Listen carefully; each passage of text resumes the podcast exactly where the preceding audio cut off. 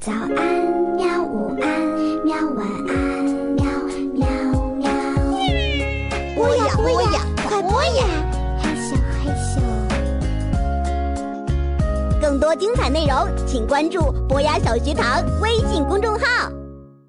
欢迎来到博雅小学堂，在这里带你去认识住在故宫里的怪兽们。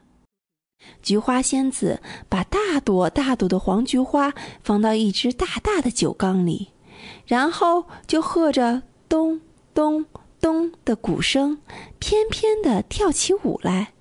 飘荡的黄裙子像是艳黄的火苗一样舞动着。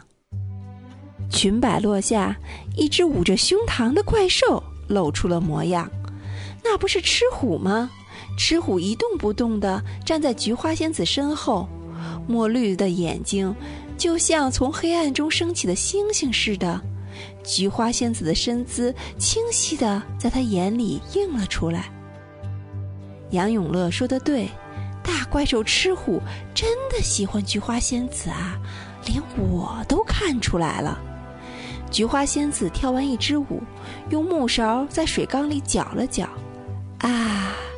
水缸里的菊花已经变成菊花酒了，酒的香味儿被风吹进我的鼻子里，一闻就知道是好喝的不得了的酒。要是现在就能尝一口就好了。我咽着口水，这时候有人轻轻拍了我的肩膀一下，我大吃一惊，被人发现了吗？刚要啊的一声叫出声，嘴巴就被人捂住了。哦，原来是杨永乐啊！我松了口气。杨永乐摇摇头，示意我不要出声。我们一起往门缝里瞧。菊花仙子已经盖上了酒缸的盖子，准备离开了。杨永乐拉着我的手，一下子躲到亭子后面。紧接着，我们听到菊花仙子和吃虎下山的脚步声。门没有锁，他们忘了锁门。我和杨永乐对望一眼，对，就是现在。我们一起溜进门，一边心神不宁地看着门口，一边打开酒缸的盖子，飞快地用水瓶盛了一些酒，不过是一眨眼的功夫。然后啊，我们一口气跑出亭子，向山下跑去，脊背上起了一身的鸡皮疙瘩。还没跑几步，就被一堵墙挡在了下山的路上。那不是吃虎吗？他怎么又回来了？我和杨永乐一下子就呆了。有生以来第一次偷了东西，怎么这么快就被抓住了呢？把菊花酒拿出来吧！吃虎好像早就知道了一样，一直在亭子外面偷看的，就是你们吧？杨永乐乖乖的把盛了菊花酒的水瓶拿了出来，这下可糟了，自己成了小偷了。很快，这个消息就会遍布故宫吧。我的怪兽朋友们，还有野猫，他们都会知道的。李小雨是偷酒的小偷。这么一想，我一下子哇哇的哭了出来。以后再也没脸到故宫里来了。我的哭声把吃虎吓了一跳。喂，这孩子怎么说哭就哭呢？我又没有说要惩罚你们。听了这话，我哭得更厉害了。哎，我最不喜欢女孩的哭声了。吃虎皱着眉头说：“真是头疼的要命。要到底怎样你才不哭呢？”我抽抽搭搭的说：“要要保密。”你是说偷菊花酒的事情替你们保密？我点点头。吃虎叹了口气。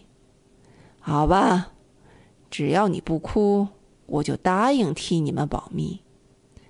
听他这么说，我揉揉眼睛，抬起头，赶紧不哭了。不过以后不要再干这种事儿了。吃虎很严厉地说：“去把酒倒回去吧。”我和杨永乐点点头，拎起水瓶儿，跟着吃虎回到御景亭，把菊花酒倒回了酒缸。这下再也喝不到菊花酒了吧？我想。为什么会这么容易原谅我们呢？让我吃惊的是，杨永乐居然问出了这样的问题。好不容易得到原谅了，还问什么为什么？真是……我责备的看着他。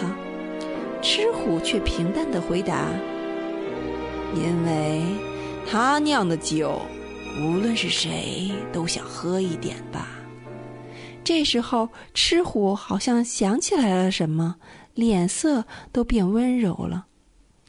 记得第一次我看到他酿酒时候的样子，也想要是能喝上一点就好了。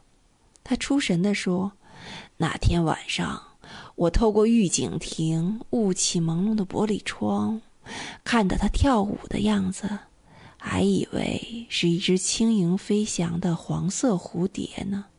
唉，就像一场梦一样。你就是那时候喜欢上菊花仙子的吧？一不留神，这句话就从我的嘴里溜了出来。我赶紧捂住嘴，但是已经来不及了。你们看出来了，吃虎有些吃惊，但很快就平静下来。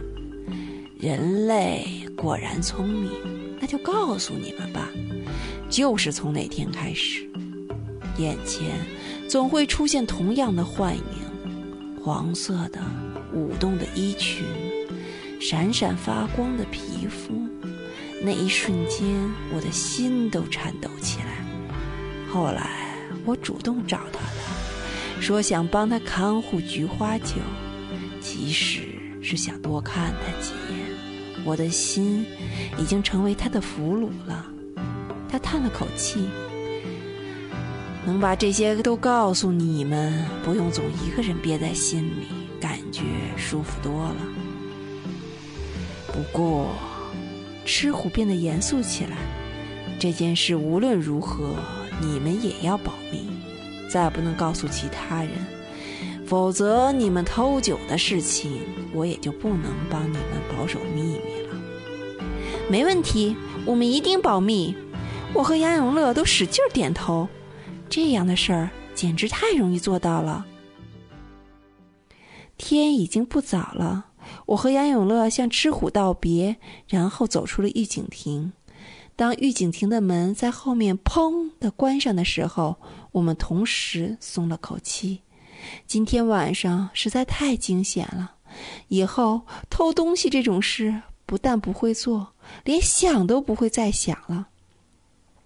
我和杨永乐拎着倒空了的水瓶，快步跑下堆秀山，跑得上气不接下气，偶尔停下一两次，往后看看高高的御景亭。然后就接着跑起来，一口气跑出了顺贞门，才停下来，一屁股坐到红墙下面，喘着粗气。即使那时候我的心脏都还跳得厉害。不过让我意外的是，重阳节的菊花酒，我最终还是尝到了味道。怎么尝到的呢？是那只杨永乐带过去的塑料水瓶。虽然酒已经被倒回了酒缸里，但是还有一点黏糊糊的菊花酒粘在了水瓶的瓶底。杨永乐把水瓶倒过来，小心翼翼地将几滴酒滴到我嘴里。那味道啊，果然和杨永乐说的一样，香喷喷的，甜滋滋的，稍微有点菊花的香味儿。我头一次喝到这样好喝的酒。但是，菊花酒也好，其他东西也好，无论如何，我都不会再偷任何东西了。那种提心吊胆的感觉，再也不想体会了。